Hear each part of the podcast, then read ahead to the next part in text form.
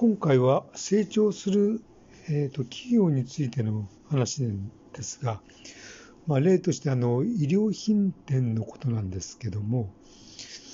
えーと、医療品店って、まあ、うち今住んでるところにも、まあ、昔からあるあの医療品店があって今はちょっとえっ、ー、とですね昔あったところからちょっと引っ越しちゃってるんですがまあそんなにこうあの、栄えてないというか、あの、大規模には成長してないんですが、あの、医療品店って、あの、えっと、今のユニクロって、まあ、あの、企業がありますけど、医療、あの、ユニクロも、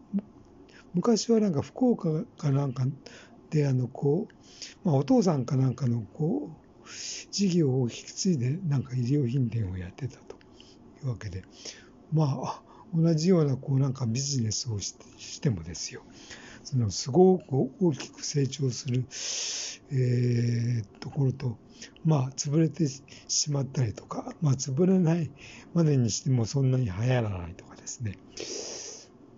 まあこういうこう差が出てくるわけですが。やっぱりちゃんと何て言うんですかね。お客さんのニーズをしっかり捕まえてえーとそのこうなんていうんですか、まあ、提供しているものの価値がやっぱり支払うお金、お金、失礼、お金に対してやっぱりなんか価値があると言って、まあ、人気が出てくれば、いや、ものすごい勢いでなんか成長すると。こういうふうにだいぶ変わるわけですね。だからな、同じこうようなこう仕事をしててもうまくいかない人